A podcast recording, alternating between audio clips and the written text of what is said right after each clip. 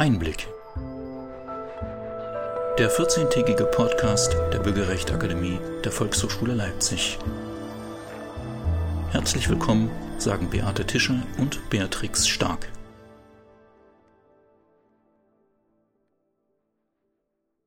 Liebe Zuhörerinnen und Zuhörer, herzlich willkommen im Einblick. Strahlend blauer Himmel, ein herrlicher Frühlingstag. Man könnte fast glauben, alles wie immer. In der letzten Podcast-Folge haben wir über die neuen Rollen- und Familienbilder gesprochen und das ganz speziell im Hinblick auf Kinderbücher. Wir haben Ihnen damals gesagt, dass wir uns auf die Neuerungen freuen, die die Ampelkoalition mit sich bringen wird und dass wir ganz gespannt sind, was das für uns alle heißt. Und doch, nach nur wenigen Tagen hat sich alles geändert. Die Welt ist heute eine andere. Der Bundeskanzler sprach von einer Zeitenwende. Das, was wir nie für möglich gehalten hätten, ist geschehen. Wir haben Krieg in Europa, nur zwei Flugstunden von uns entfernt. Wir sind genauso bestürzt wie Sie. Auch wir pendeln zwischen helfen wollen und nicht mehr aushalten können. Wir haben uns natürlich gefragt, was machen wir mit dieser Podcast-Folge? Wir konnten natürlich die Themen, die ursprünglich geplant waren, überhaupt nicht mehr aufnehmen. Wir sind kein journalistischer Podcast, deshalb wollen wir nicht über den Krieg berichten. Wir sind ein Podcast, in dem das Grundgesetz im Mittelpunkt steht. Aber im Grundgesetz finden wir auch Menschenrechte, Frieden und Gerechtigkeit. Das ist der Grundgesetzartikel 1.2. Und letzten Endes geht es heute doch um Krieg. Krieg im Internetzeitalter. Was heißt das eigentlich? Was bedeutet das? Stimmen alle die vielen Informationen und Bilder, die auf uns einprasseln? Und genau zu diesem Thema haben wir uns einen sehr interessanten Gast eingeladen. Es ist der Journalist und Netzwerkaktivist Christian Schiffer, der uns aus München zugeschaltet ist. Herzlich willkommen.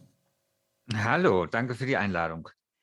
Der Tag unserer Aufnahme ist der 10. März 2022 und bevor wir starten, möchte ich Sie kurz unseren Zuhörenden vorstellen. Sie wurden 1979 in München geboren. Sie studierten Wirtschafts- und Sozialgeografie an der Ludwig-Maximilian-Universität sowie Politikwissenschaft an der Hochschule für Politik auch in München.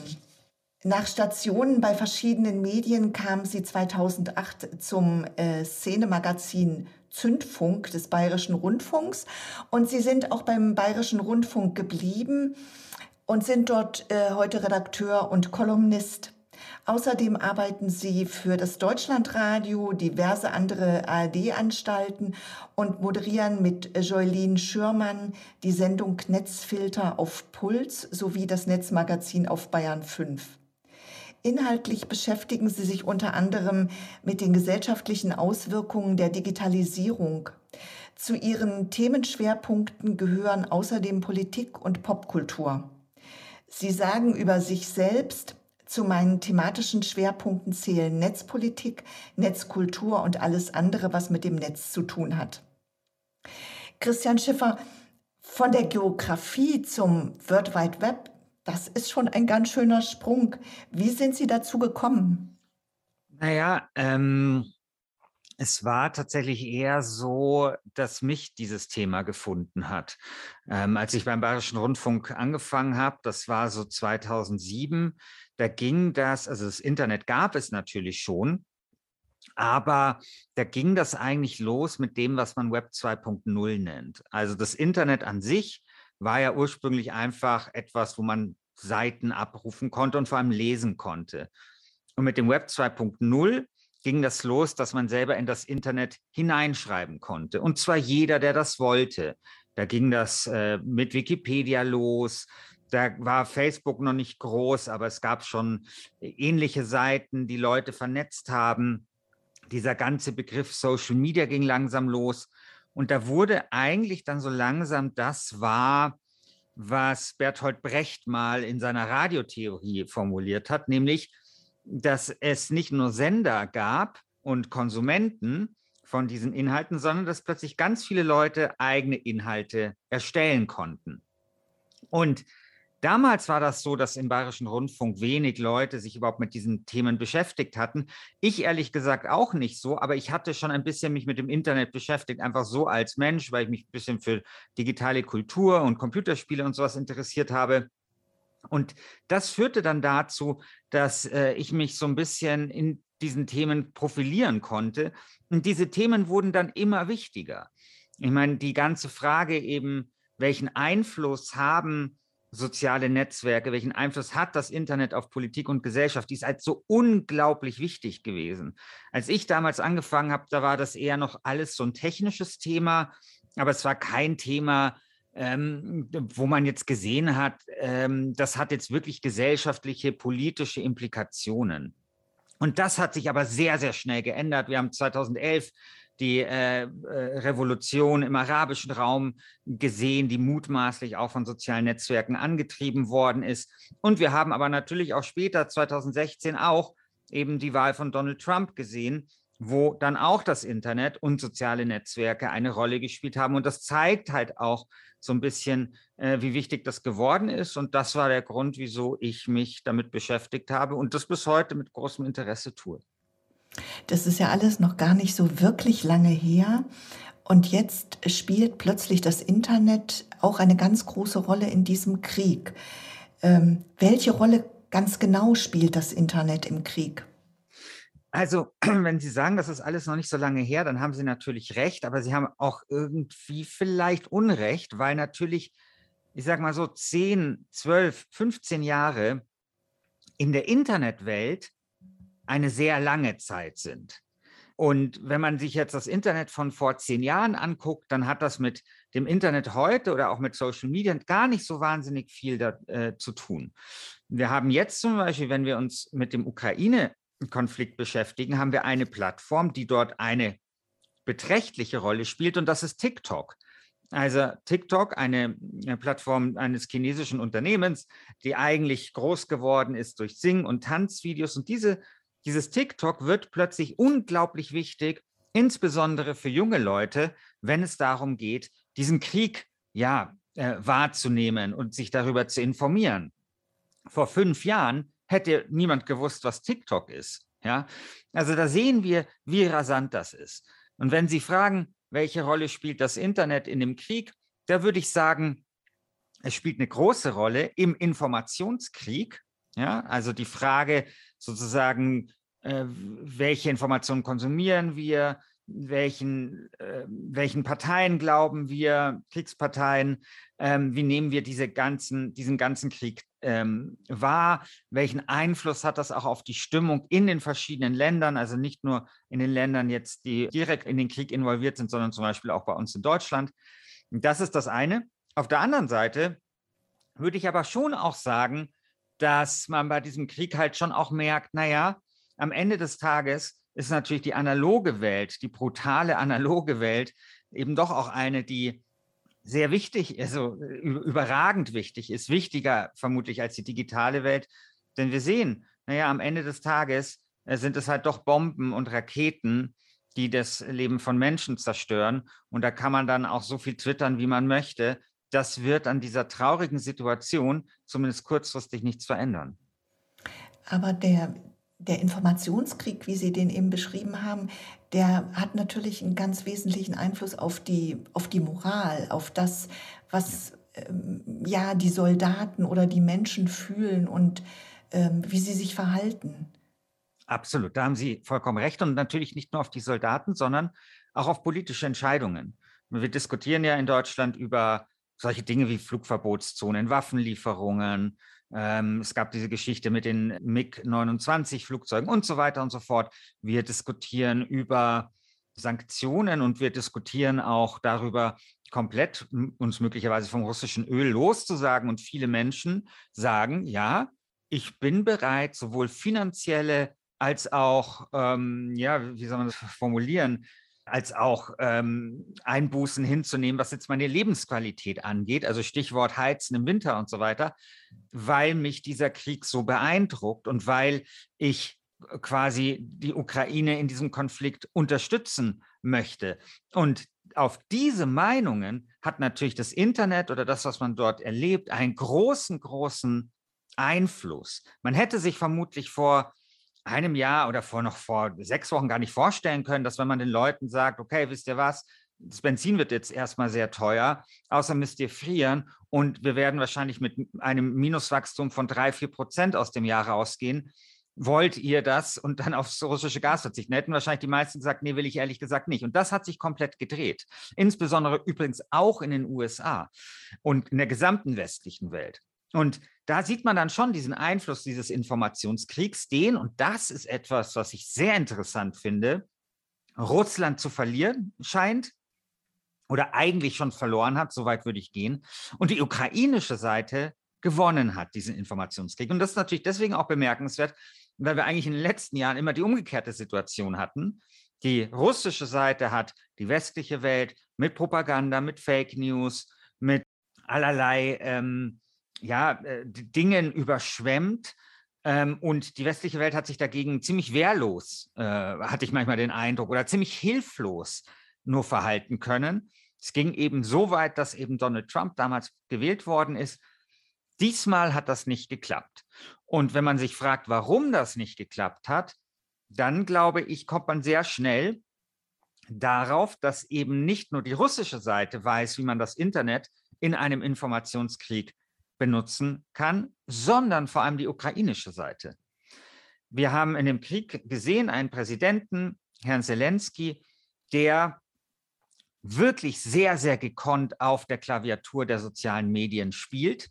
Er ist ja vom Hintergrund auch Schauspieler oder Entertainer und das merkt man da natürlich. Wir haben auch die beiden Klitschko-Brüder gesehen, die auch eine, ähm, einen Hintergrund eben als Sportler haben, wo sie auch in der Öffentlichkeit oft standen. Wir sehen das aber nicht nur bei diesen Figuren, sondern wir, nehmen, wir sehen das, finde ich, schon auch daran, wenn man sich auch offizielle Kanäle der ukrainischen Regierung anschaut, wie gekonnt da diese Klaviatur bedient wird. Und wenn man mal überlegt, wir erinnern uns, vermutlich viele von uns erinnern sich oder haben diese Bilder, haben dieses Video gesehen von dem Präsidenten Zelensky in der Innenstadt äh, von Kiew, äh, wo er nur das Handy so hält und einfach nur eine, eine Rede hält, also so ganz spontan, wie wir das vielleicht auch machen, wenn wir irgendwo sind. Das ist natürlich etwas, mit dem können wir uns identifizieren. Und solche Sätze, wie er zum Beispiel auch gesagt hat, ich brauche keine Mitfahrgelegenheit, ich brauche Munition, als die USA ihm angeboten hat, in aus Kiew auszufliegen, das sind natürlich so One-Liner, die fast wie gemacht sind für die Welt der sozialen Medien die man sehr gut teilen kann und die sich dadurch natürlich sehr, sehr verbreiten, weil wir natürlich in sozialen Medien auch äh, ja, das verbreiten, was uns auch berührt und Emotionen erzeugt. Das heißt, wir sind jetzt auch, das ist auch neu, wir sind mittendrin in diesem Krieg. Also früher gab es zwei oder was weiß ich, wie viele Parteien, die miteinander im Krieg, im Konflikt waren, die haben gegeneinander gekämpft. Jetzt ist es aber so, dass wir ja praktisch im Minutentakt die neuesten Informationen haben. Wir sind mittendrin. Und ich habe Sie jetzt so verstanden, dass auch teilweise in diesem Informationswust, der dort abgeschickt wird, dass es Informationen zum Teil sind, die sich direkt an uns richten. Also diese, dieser Satz, den Sie eben erwähnt haben, ich brauche keine Mitfahrgelegenheit, ich, ich brauche Munition. Das war ja eindeutig an, an den Westen gerichtet. Schickt mir jetzt endlich Waffen, Flugzeuge, Panzer, mhm. was weiß ich. Ähm, was macht das mit uns? Also ich würde ja erstmal, glaube ich, sagen, dass wenn wir uns so die Geschichte der Menschheit angucken, da hole ich jetzt mal ein bisschen aus, und wir schauen uns die Geschichte der Kriege an, dann haben wir ja insgesamt eine Entwicklung tatsächlich dorthin, dass wir, auch wenn wir nicht an einem Krieg beteiligt sind, äh, also weder Opfer sind noch Soldaten, noch irgendwie uns in dem Kriegsgebiet aufhalten, dass wir trotzdem immer näher an diesen Krieg heranrücken. Also denken Sie ja an die ersten Bücher, die überhaupt über Kriege geschrieben haben und wo man dann über Kriege lesen konnte, obwohl man zu einer anderen Zeit gelebt hat oder an einem anderen Ort. Oder nehmen wir die Kriegsfotografie die eine große Rolle gespielt hat, also beispielsweise bei der Aufarbeitung des Holocaust, aber natürlich auch bei den Antikriegsprotesten in Vietnam? Oder denken wir dann eben an bewegte Bilder? Und ich meine, in gewisser Weise haben wir natürlich bei sozialen Medien das noch mal näher. Wir hatten auch schon andere Kriege, wo soziale Medien genau diesen Effekt gehabt haben. Wir sehen jetzt mit TikTok, wo das sehr viele bewegte Bilder sind, sehr viele so aus der Ego-Perspektive, wenn man so möchte, aus der Ich-Perspektive, nochmal einen Schritt hin sozusagen ähm, jetzt in sehr starken Anführungsstrichen beim Krieg mit dabei zu sein. Ne, man ist nicht körperlich mit dabei, aber man ist visuell und emotional vor allem dort mit dabei. Und ähm, das verändert, glaube ich, eine ganze Menge. Also das verändert natürlich auf der einen Seite die Art, wie wir so einen Krieg wahrnehmen. Ich muss jetzt gestehen, dass ich zu meinem Glück nicht so viele Kriege in meinem Leben mitbekommen habe. Also als die Berliner Mauer gefallen ist, war ich elf. Danach gab es natürlich ein, eine, eine große Anzahl von Bürgerkriegen und so weiter, aber es gab jetzt keine, also mir sind es keine Kriege bekannt, wo wirklich versucht worden ist, also ein anderes Land überfällt ein anderes Land, versucht die Grenze mit militärischen Mitteln zu verschieben. Das ist für mich tatsächlich sehr neu. Ich kann mir aber trotzdem vorstellen, dass quasi so ein Krieg jetzt eben durch so ein Prisma der sozialen Medien zu verfolgen, nochmal etwas anderes ist als vielleicht früher ähm, keine Ahnung, jeden Tag halt dann in die Zeitung zu gucken, wie sich dort irgendwie die Frontverläufe geändert haben. Also dieses dabei zu sein im Alltag der Soldaten teilweise auch, aber vor allem auch der Opfer. Und ich glaube, dass das, was das natürlich mit sich bringt, eine ganz neue Form von Verantwortung ist für uns alle. Ich hatte vorher gesagt, dieses Bert, Bertolt Brecht-Vision, äh, dass wir alle Sender und Empfänger sind. Da ist natürlich das Problem, dass viele Menschen gar nicht daran gewöhnt sind, Sender zu sein und gar nicht wissen, dass damit auch Verantwortung einhergeht. Und ich glaube auch, dass eben diese Frage, also wenn ich mir zum Beispiel angucke, es gibt TikTok-Videos, habe ich vorgeschaut, von ukrainischen, ja, jungen Frauen, die erreichen sechs Millionen Menschen. Also die haben sich sechs Millionen Menschen angeschaut. Das heißt, jeder kann quasi an diesem, jetzt vielleicht negativ gesagt, Informationskrieg teilnehmen oder positiv gewendet. Jeder ist in der Lage, einen beträchtlichen Teil der Welt auf das aufmerksam zu machen, was zum Beispiel in vom Krieg betroffenen Gebieten gerade passiert. Sie bringen mich jetzt ganz schön ins Nachdenken.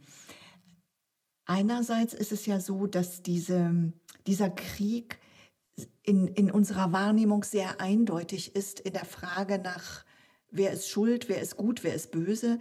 Das äh, ist, glaube ich, unbestritten ganz klar, wer ist Goliath und wer ist David. Und äh, dorthin fliegen natürlich auch unsere Sympathien. Aber ich frage mich jetzt, ähm, also man hat ja so das Gefühl, dass die Ukraine oder die Ukrainer sich sehr, sehr tapfer und wahnsinnig beeindruckend gegen diese ganze Situation wehren. Aber ich frage mich, ob wir nicht ähm, ein zum Teil doch verzerrtes hm. Bild durch diese vielen Informationen bekommen. Denn Sie haben vorhin auch gesagt, letzten Endes entscheidend sind natürlich so schlimm und so traurig, wie das ist, die Bomben, die vom mhm. Himmel fallen. Und die Bomben werden nicht von den Ukrainern geworfen, sondern von den mhm. russischen Soldaten. Also erhalten wir wirk oder wissen wir wirklich, wie der Krieg jetzt tatsächlich verläuft oder sitzen wir da auch einer großen Illusion auf? Ich glaube, dass das teils, teils ist. Also es gibt ja von Clausewitz, diesem Militärtheoretiker, diesen Begriff des Nebel des Krieges, ne? dass man eben im Krieg nicht genau weiß, was eigentlich gerade passiert und man dann quasi ein bisschen rumstochern muss. Und ich glaube, dass die, dieser Nebel des Krieges nicht kleiner geworden ist durch das Aufkommen von sozialen Medien. Und ich bin jetzt kein Militärexperte. Was ich gehört habe, ist aber sowas wie, dass die meisten Militärexperten davon ausgehen, dass Russland sehr viel schwerer vorankommt als gedacht, aber natürlich trotzdem operativ äh, durchaus den ein oder anderen Erfolg hat. Jetzt ist es natürlich so, dass die ukrainische Seite wenn man da teilweise den Accounts folgt, man den Eindruck hätte, die Ukrainer würden diesen Krieg gewinnen. Nach dem, was ich irgendwie so verfolge, ist das vermutlich nicht so ganz richtig. Aber eben vielleicht auch nicht so ganz falsch. Also es ist halt immer, es spielt sich wahrscheinlich irgendwo in diesem Nebel halt ab. Also beziehungsweise es ist falsch, dass sie den Krieg gewinnen, aber es ist vermutlich richtig, dass sie äh, sich weit besser schlagen, als es viele Experten äh, und Expertinnen vorhergesagt haben. Wenn man jetzt mal anguckt, ich finde das sehr interessant, weil die ukrainische Seite, die arbeitet ja viel mit Emotionen und sie ist auch in der Lage gewesen, ja, sage ich mal, so Geschichten zu schreiben, die vielleicht einfach in der Situation auch notwendig waren. Also ich kann mich noch erinnern, da ging der Krieg los und der ging zwei, war im zweiten Tag und eigentlich dachte jeder, Russland überrollt die Ukraine. Und plötzlich gab es in den sozialen Medien die Geschichte des Ghosts of Kiew, der Geist von Kiew. Und das sollte ein Pilot sein eines äh, Jagdfliegers, der insgesamt sechs russische Flieger abgeschossen hätte. Das ist natürlich vollkommener Unsinn, schon allein deswegen, weil, das habe ich dann auch erst gelernt, es sehr selten vorkommt, dass Flugzeuge andere Flugzeuge abschießen, sondern wenn, dann werden die von so Bodenluftraketen abgeschossen. Aber vermutlich war das genau diese Geschichte, die Bevölkerung da irgendwie gebraucht hat. So eine völlig abstruse, äh, wenn, man, wenn man so Superheldengeschichte, die ein bisschen Hoffnung macht um diesen Ghost of Kiew. Und da gab es dann natürlich viel in, auf Twitter dann so, ja, so, so, so, so Memes und Witze und keine Ahnung, auch ernst gemeinte äh, Sachen, die sich halt darauf positiv ähm, bezogen haben. Und ich glaube, das war einfach total wichtig. Und es gibt zum Beispiel auch, was zum Beispiel auch eine Sache ist, die so ein bisschen in diese Richtung geht, ist, es bleiben ja einige Panzer stehen der Russen und die werden dann gerne von Traktoren abgeschleppt, von so ukrainischen Bauern. Und das ganze Internet ist voll mit Bildern und Memes, wo diese Traktoren als heroische Armee dargestellt werden und man quasi ganz absichtlich diese Ironisierung macht und sich eben so, so lustig macht dann natürlich auch über die russische Armee. Und das funktioniert natürlich im Internet total toll, weil das halt einfach, es ist wirklich witzig, muss man einfach sagen, obwohl dort Krieg ist, sind halt diese, diese Bilder, die diese Traktoren abfeiern, einfach witzig. Und das, das geht natürlich im Internet sehr gut. Aber es hat natürlich nichts mit dem realen Kriegsgeschehen jetzt unbedingt zu tun. Ja, also äh, das ist eben genau das. Also, weil etwas Reichweite äh, erzeugt, muss es ja nicht sozusagen der Wahrheit entsprechen. Und das ist etwas, äh, was wir hier natürlich sehr viel sehen. Es gibt auch, muss man auch sagen, durchaus auch ukrainische Inhalte, die da also nicht auf Witz setzen, sondern sehr martialisch sind, ja, die eine andere Zielgruppe ein, äh, ansprechen. Aber auch da ist natürlich die Aussage, wir gewinnen diesen Krieg. Ja. Und vermutlich ist das natürlich ein strategisches Kalkül, genau solche Botschaften zu verbreiten. Aber wenn man jetzt Konsument ist, sollte man da, glaube ich, sehr vorsichtig sein und dann letztendlich doch auf das vertrauen, was Expertinnen und Experten sagen, auch wenn die natürlich, das haben wir eben gesehen, auch im Vorfeld des Krieges auch nicht immer richtig liegen. Das sind wir jetzt wieder bei diesem Punkt Sender und Empfänger. Ich bin sozusagen nicht nur Empfänger, sondern ich bin auch Sender. Und ich glaube, Sie spielen jetzt auch so ein bisschen ähm, auf die Videos oder Fotos ja. an, die von der Ukraine veröffentlicht wurden, äh, wo die Gefangenen in so ja. einer Art Interview äh, befragt wurden. Ne? Genau, also das hat man auf der ukrainischen Seite sehr oft gesehen.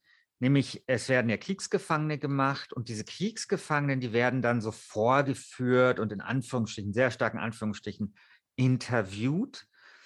Und das sind halt in der Regel junge Leute. Man weiß ja auch, dass äh, viele von denen vielleicht nicht unbedingt genau wussten, was, was sie dort erwarten würde, die dann auch teilweise verängstigt sind, die auch verletzt sind, ähm, oft. Und das sollte man tatsächlich nicht verbreiten. Also das ist auch ein Verstoß gegen die Genfer Konvention. Also man darf Kriegsgefangene nicht vorführen. Wusste ich auch nicht. Auch das ist für mich, also wenn wir hier sprechen, jeder Sender und Empfänger. Ich wusste das, also ich hätte sowas jetzt nicht geteilt, aber Ich wusste das nicht, dass das wirklich ein Verstoß ist gegen die Genfer Konvention. Da sehen wir auch an dem Beispiel, wie, wie, wie, wie komplex auch das ist, dieser Verantwortung auch gerecht zu werden. Und das sollte man nicht, sollte man eben nicht weiter verbreiten, weil, äh, ja, weil man, wenn man das tut, eben wirklich gegen die Regeln verstößt, die man sich eben für kriegerische Auseinandersetzungen als Völkergemeinschaft äh, gegeben hat. Mhm. Zum Abschluss unseres Gesprächs fragen wir immer ein bisschen äh, persönlicher. Wir haben jetzt viel über Social Media geredet, über Internet, über die Veränderung, ähm, dass das wirklich auch Einfluss nimmt auf den Krieg. Was glauben Sie persönlich, ist äh, Social Media in diesem Falle beim Krieg Segen oder Fluch? Ich hoffe eher Segen. Also es gibt ein Buch von Steven Pinker, das ist ein amerikanischer Intellektueller. Ich meine, er ist Ethnologe, aber ich bin mir da jetzt gerade nicht ganz sicher. Er Hat auf jeden Fall einen Bestseller geschrieben. Gewalt, eine Geschichte der Menschheit, glaube ich, hieß das auf Deutsch. Und da hat er die These aufgestellt, an der es viel Kritik gab, aber auch viel Zurückweisung der Kritik. Und ich finde sie zumindest interessant, dass nämlich die Gewalt zwischen Menschen zurückgegangen ist, wenn wir uns das mal wirklich im Big Picture anschauen. Also wenn wir wirklich das aus der Entfernung anschauen, wie groß früher das Risiko war, durch einen anderen Menschen umzukommen, in der Urzeit, im Mittelalter, aber auch noch weit danach und wie klein das Risiko heute geworden ist. Und jemand wie Harari zum Beispiel äh, also der Yuval Harari, der dieses Buch auch geschrieben hat, Homo Deus, der hat ja auch gesagt, dass so kriegerische Auseinandersetzungen heute einfach so ungewöhnlich und, und eigentlich die Ausnahme geworden sind von der Regel. Und Steven Pinker zum Beispiel erklärt diesen Rückgang der Gewalt durch Medien. Also dadurch, dass eben, das hatte ich auch am Anfang gesagt, Menschen vom Leid anderer Menschen lesen konnten erstmal als der Buchdruck aufkam und es vor allem Alph Alphabetisierung gab. Das gehört ja auch dazu.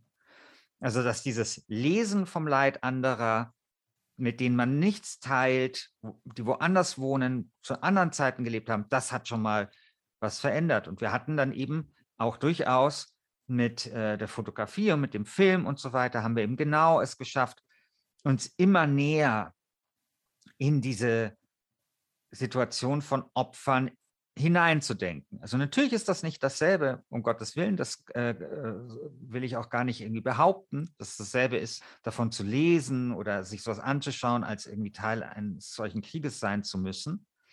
Aber die Hoffnung, die ich habe, ist, dass Medien schon dazu beitragen können, dass die Empathie äh, steigt, dass man sich mit solchen Schicksalen identifizieren kann und vielleicht das wäre so, weil ich glaube, in dieser äh, schwierigen Zeit ist es vielleicht einfach auch mal gut, auf einer positiven Note zu enden. Vielleicht ist es ja so, dass soziale Medien dazu beitragen, ähm, dass die Empathie eben noch weiter steigt. Also dass wir noch mehr Einblick bekommen in das Schicksal von Opfern des Krieges, dass wir mehr verstehen, was es heißt, wirklich, wenn irgendwo Krieg ist, dass das eben nicht so ist wie in einem Computerspiel, eben nicht so ist wie in einem Kriegsfilm, sondern dass da einfach echte Menschen mit echten Schicksalen dahinter stellen. Und dann im Ergebnis äh, hoffe ich mir, dass äh, soziale Medien vielleicht dann dazu beitragen, dass die Welt wieder ein bisschen friedlicher wird. Oh, ich finde das so angenehm, dass wir jetzt an dieser Stelle diesen positiven Ausklang haben. Und ich glaube, wir sind da sehr bei Ihnen und können das auch gut verstehen.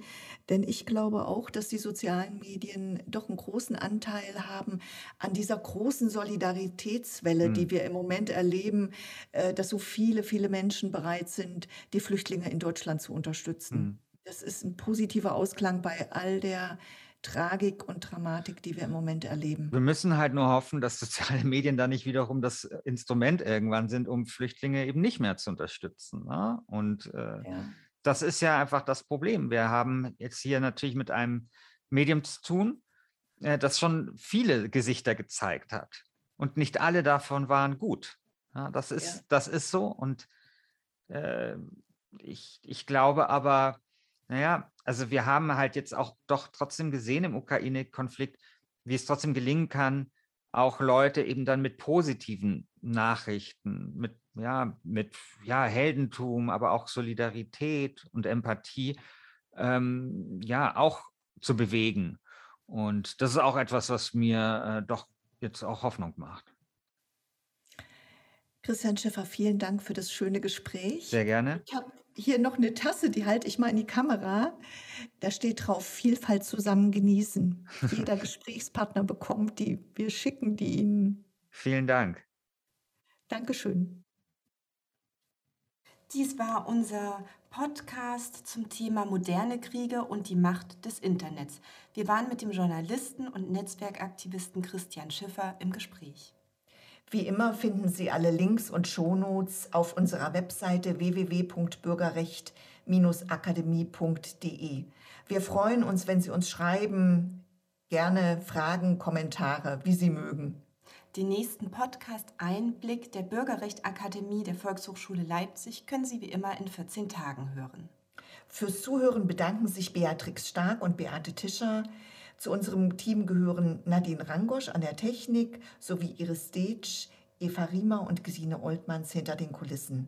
Und wie immer bleiben Sie neugierig.